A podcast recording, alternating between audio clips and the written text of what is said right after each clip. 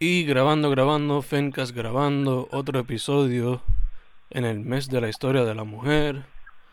Otra vez tenemos a alguien en vía telefónica.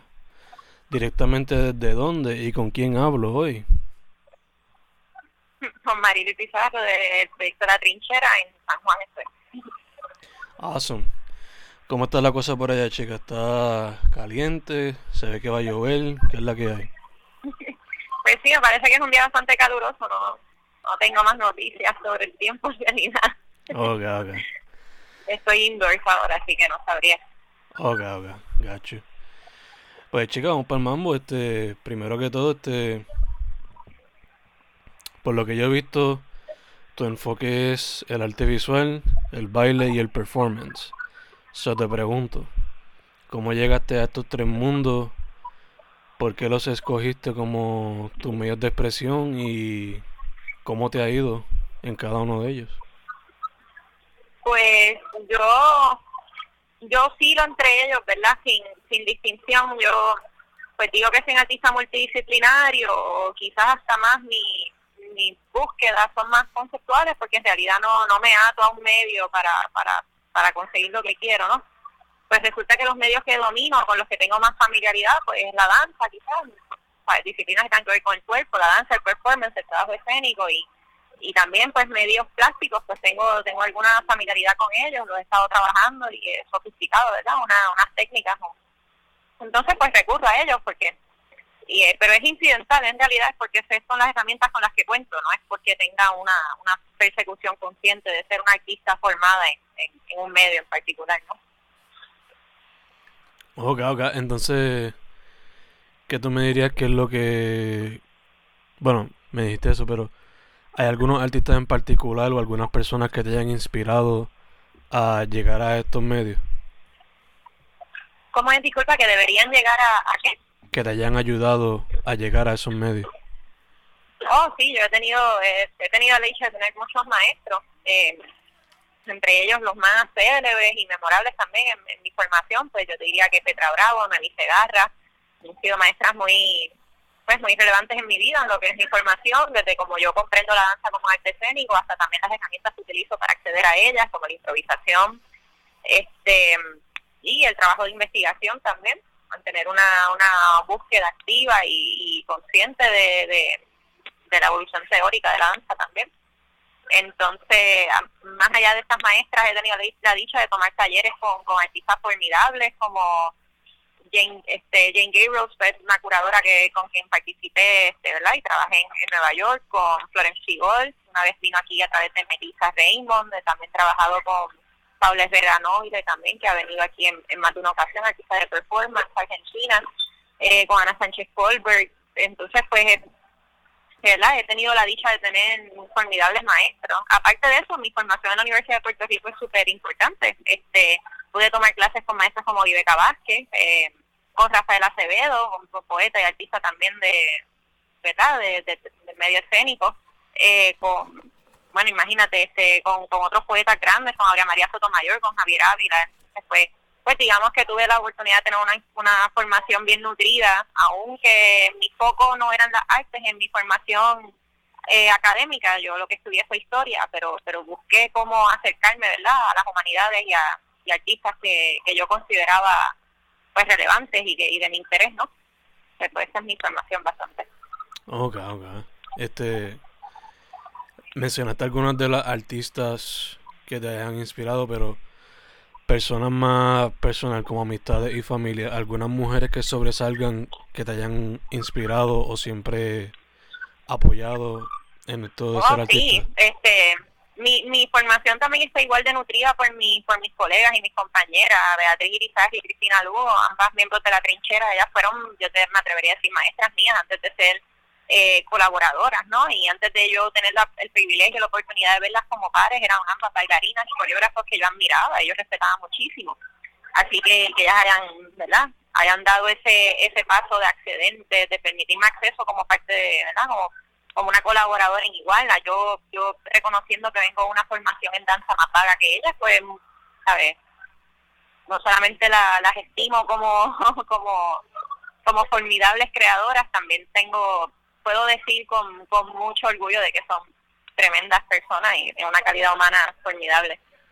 Gacho, gacho. Este, hace poco mencionaste que una de tus herramientas es la improvisación, pero eh, si me puedes describir un poco tu estilo, cómo lo has visto crecer y cómo es tu proceso creativo más o menos. ¿Me puedes decir algo de eso? Pues mira, yo tengo tengo unas reservas con definirme como adentro de, un tipo de estilo, porque yo creo que lo que yo podría decir como una decir que es una constancia en mi trabajo es precisamente el cambio y la y la absorción o la, la inmersión en distintas estéticas, ¿no? Para entonces, pues para mí como los conceptos, sobre todo si se trata del trabajo escénico que muchas veces es multitudinario y requiere de tantos esfuerzos adentro de su presentación, en muchas ocasiones hay estéticas a las que absorbo recurso y no es que yo me esté matrimoniando con una, es sencillamente un recurso al que utilizo como, como otra herramienta de, simbólica, ¿no? Otro símbolo que nutre este, esta apuesta. Entonces, pues yo no puedo, no me atrevo a decir que me circunscribo a un, a un estilo, pero sí hay unas incidencias, sobre todo metodológicas en mi trabajo y puedo, me atrevo a decir que en el trabajo de la trinchera y por eso es que nos definimos como un colectivo experimental, ¿no? Es porque te trate nuestros procesos hay una hay uno hay, hay unas instancias que son experimentales no no trabajamos este de manera tradicional no y muchas veces incluye este dejarnos llevar por el ímpetu por por las fuerzas y hasta por el azar. Oga, sí, sí, que entonces están siempre buscando cómo experimentar, buscando cómo evolucionar como grupo. Eh, sí, pero nuestra experimentación este por experimentación no, no solamente en el confín de nosotras este, obligarnos a salir de nuestros planos de confort, muchas veces sencillamente respondiendo a planos de confort que, que son parte de nuestra metodología, pero que a la misma vez son azarosos. Es como decir, nosotras parte de nuestro, de algunos de nuestros procesos, como es el caso de cruda, es que es una pieza que siempre está compuesta por estampas que luego hacemos un sorteo a ver qué estampa viene antes y después. Entonces hay una forma de tú fijar de manera en tu proceso, ¿no? De una manera de tú fijar la improvisación o fijar el azar como parte de tu, de tu devenir, de lo que ocurre. Eso es lo que ocurre en, el caso de la trinchera, ¿no? Hay mucho juego detrás de, nuestros procesos. Sí, sí, que siempre mantiene la experiencia viva e interesante. Mantiene diferente. Este, ¿Hay algún otro medio artístico que no has podido explorar que te gustaría explorar? Pues mira, yo tengo, quien, quienes me conocen lo saben, pero yo yo soy una aficionada del canto y me encanta me encanta cantar y me, encanta la música. Y yo he experimentado con ese medio, ¿verdad? Con la voz y con... Tengo de hecho algunas piezas escénicas que son piezas corales, que he tenido la oportunidad de presentarla en pocas ocasiones, Cara de Lechuga es una de ellas. Otra pieza que es una pieza de lugar específico para la B, que, que se llama Estocolmo, esa la presenté también hace ya casi una década y también es una pieza coral. Así que es algo que ha sido una, eso también es una, ¿verdad? Algo a lo que, a lo que acuro y, agarro, me aferro a las herramientas que tengo y a los medios que tengo para seguir explorándolo. Y mi medio es el trabajo escénico. Muchas veces estoy este, montando una pieza y pues recurro al canto no solamente como algo muy caprichoso que yo quiero lograr, pero también como como otro medio en sí mismo que, que logra no e, evocar y que tiene sus atadoras, símbolos y, y esfuerzo de sí mismo. Y es algo que Espero que, en un futuro no muy lejano pueda seguir explorando. Ok, ok, nice. So, asumo que quizá fuera del canto, quizá algo más adentro de la música. No sé si quizá un grupo o algo así. Eh, sí, claro, sería ideal. Yo veo que la música también, al igual que al igual que el trabajo escénico, es multitudinario, o sea, y requiere de mucho, de más cabezas, no solamente la propia para uno para uno ejercerlo. Así que sería ideal, claro, eventualmente he tenido la oportunidad de trabajar muy de cerca con músicos, o sea, es parte de, mi, de mis recursos, eh, tengo amigos músicos muy cercanos con quienes he hecho proyectos también de, pero muy fugaces, ¿no? Con propósito de una obra de teatro o algo así, pues he cantado canciones o he, de hecho, he escrito muchas canciones para piezas, trabajos escénicos. Eh, para no de Joaquín Octavio, yo tenía un momento en que cantaba y era una adaptación de, era una adaptación como unas coplas criollas en el caso de Caldero también había un momento en que yo abría una pieza de danza, un momento en que cantaba y también era una adaptación de unas coplas que, que traje del libro de Teodoro Vidal de tradiciones en la brujería puertorriqueña y eran supuestamente, ¿no? Una, sabes, era un historiador y tenía esta esa compilación de coplas que le cantaban a las mujeres para que cantaban las mujeres para evitar que llegaran las brujas al, al pueblo o al barrio. Y pues entonces yo las adapté musicalmente y las cantaba. Entonces pues he tenido oportunidades así no este no mucho más allá de lo que yo de mi alcance no como bailarina y, artista escénica pero pero espero espero que pronto sí. Ok, ok. Em, dicho eso, chica, eh, diferente a muchas otras personas de que he entrevistado, tú pues estás más involucrada en lo que es lo escénico. So te pregunto, ¿cómo tú ves el arte escénico en Puerto Rico ahora mismo y qué tú crees que le haría falta para que siga para adelante? Este, pues mira, yo las únicas carencias que te puedo decir vienen por parte de los apoyos institucionales, en realidad. Eh, Puerto Rico tiene una cepa de artistas formidables en toda su en toda su vertiente. Yo, vivo completamente vislumbrada y, impresionada con, la cantidad de talento que sale de, esta isla tan pequeña. En realidad, ¿sabes? los artistas no tienen ninguna carencia porque son tan capaces, ¿no? En, en adaptar, o sea, nosotros tenemos unos exponentes aquí formidables, ¿sabes? Y, y, no me atrevo a enumerar porque son tantos y tan tan formidables todos que tenemos, tenemos por quedarme, pero tenemos grandes maestros de teatro que están, ¿sabes? vigentes, activos, haciendo trabajo, ¿sabes? Que no, que, es invaluable. Nosotros todavía vamos a vamos a poder verlo en un futuro. Creo que vamos a poder estudiarlo con la, con atención, mesura y, y, celebración que amerita. Pero en Puerto Rico las carencias son institucionales y lo sabemos todos. Los artistas no tienen nada que envidiar de otro lado y no tienen no tenemos nada que, ¿sabes? nada que, que pensar que, que estamos en falta. Ok, ok. Este, mencionaste experiencia. Eh, ¿Hay alguna que tú dirías que sobresale sobre todas las otras, como quizás la cual te ayudó más a crecer o la favorita? ¿De mis maestros? No, alguna experiencia tuya, tuya como artista. ¿Experiencia como artista? Pues mira, yo hago, yo contarte esta anécdota porque también yo soy una artista que vengo de una formación, ¿verdad? Un poco errática. Yo me he formado pues a fuerza de voluntad, yo, yo no estudié arte, así que yo he querido hacer arte porque me ha dado la gana, yo he perseguido así, he tenido la dicha, el apoyo, como te digo, de que he tenido maestras que me han acogido bajo su ala, aunque yo no tenga esa formación académica, igual compañeras que me, que me han aceptado también como, como iguales en miembros de su colectivo, pero la realidad es que yo como educadora también abogo por, por formar personas que sencillamente tengan interés creativo en las artes y que no cuenten con esa formación. Yo resisto mucho eh, la este, la exclusión ¿no? de, de, algunos sectores académicos y no, no es un señalamiento general, esto pasa en, el mundo completo, ah, es a mí una cosa global y pues naturalmente la, la academia existe lo que lo que no se forma bajo su bajo su condescendencia, ¿no? Y bajo su ala, entonces pues hay una yo yo tengo, pues yo soy total de eso y de esas causas y yo creo mucho en los artistas formados por sí mismos y me gusta capacitarlos y brindarles las herramientas para que puedan defender y validar su trabajo frente a, estos marcos teóricos que a veces parecen tan extenuantes y tan, y tan severos y tan inquebrantables. Entonces, pues ese es mi, mi foco, ¿no? Como educadora, más allá de, y ese es mi consejo, mi consejo en general para todos eso, que sigan tratando y buscando y buscando de qué forma nutrirse de herramientas teóricas para justificar y validar su trabajo propiamente. No tienes que tener el aval académico, solamente el tuyo, solamente ser sincero con tu trabajo, tu búsqueda y tu investigación y sigue buscando maneras de capacitarse y articularse. Esa ha sido mi mayor bendición, ¿no? Y en la medida de lo que he podido hacer, he podido solicitar las residencias artísticas y he tenido la oportunidad de, de presentarme como artista en en muchas partes del mundo, ¿no? Y gracias a esas herramientas que he ido adquiriendo. Gacho, gacho. So, un consejo sería entonces siempre educándose y siempre metiéndole mano sin miedo. Sí, exacto.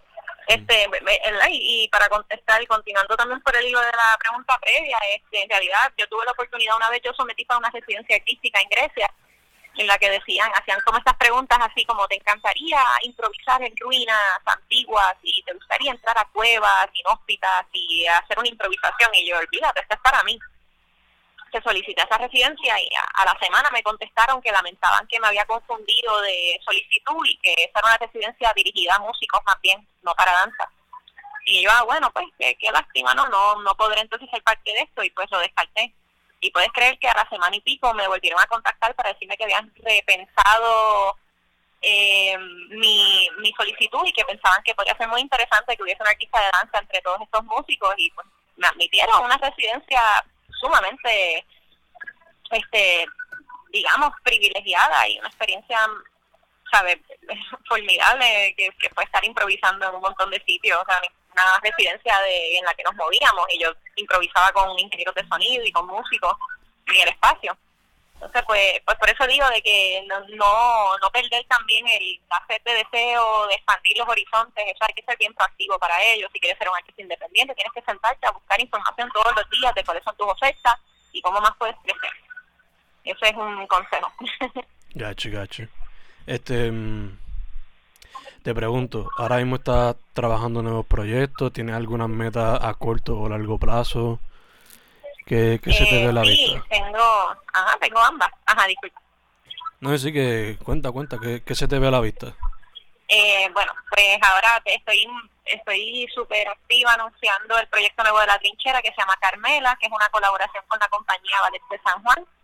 Este, por primera vez la trinchera se le comisiona un trabajo de danza con una compañía de ballet y esto pues es súper formidable, pues nosotras no somos, no, somos bailarinas de contemporáneo y no de ballet y Ballet de San Juan cuenta con, con esa versatilidad, ¿no? Que trabajan con coreógrafos también de, de todas las disciplinas de la danza, así que fue formidable que nos invitaran a ser parte de esto y pues ideamos este proyecto que se llama Carmela, que es una adaptación criolla de la novela Carmilla por Sheridan de Fanu, un escritor francés de 1872, una novela romántica en realidad, una novela muy corta, que a nivel literario el valor que tiene es que fue la primera vez en que se en que se habló del de, de un romance entre dos mujeres, ¿no? Pero en el contexto de un contexto de vampiros.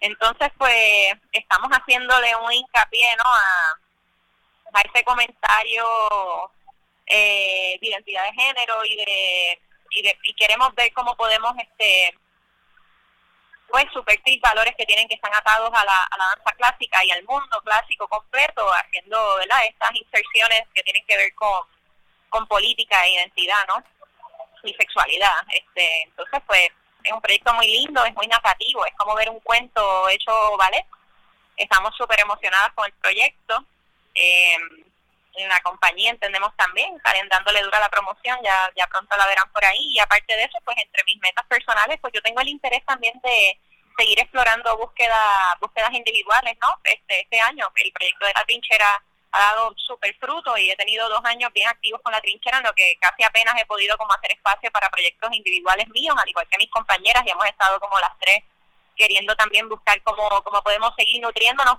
eventualmente para seguir también enriqueciendo el trabajo con la trinchera, ¿no? Pero no es menesteroso también, yo como artista visual también y otros proyectos, otras otras inquietudes que tengo, pues seguir explorándolas y creciendo por ahí. Acá, así que, que pues, ¿por qué no mezclar un poquito lo personal con el grupo, no? Sí, sí, exacto. Está ahí Este, también. te pregunto, mencionaste la presentación. Eh, ¿Hay alguna fecha o todavía no se puede decir eso? Sí, hay 20, 21 y 22 de marzo en el Teatro Tapia, 20 y 21 que hay viernes y sábado, eso es a las 7 de la noche y el domingo a las 3 de la tarde. Perfect, perfect.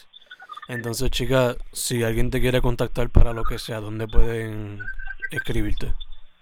Pues pueden escribirme a mi email, eh, que es mimpizar, como de mi apellido, M-I-M-B-I-Z-A-R, arroba gmail.com, eh, o a través de mi cuenta de Instagram, que es igual mim, eh, guion bajo pizarro, eh, en Instagram, a la orden por ahí. Perfect, perfect. Pues, chicas, esas son mis preguntas. No sé si quieres hablar de algo más, si estás chilling con eso. Tú me dices. No, bueno, yo estoy a la orden, eso, es- eso yo creo que contesté todo satisfactoriamente, espero. Y estamos bien, estamos bien. Este, pues, antes de terminar, eh, gracias por haber dicho que sí. Este, y, De nada, de nada. este, y ya, a pesar de que fue como que hacía las millas. Eh, No, no te preocupes, no te preocupes, estoy a la orden. gracias, gracias. Pues, Fencast del mes de la historia de la mujer 2020 con Marilis Pizarro. Hemos terminado, chicas. Muchas gracias. Gracias a ti.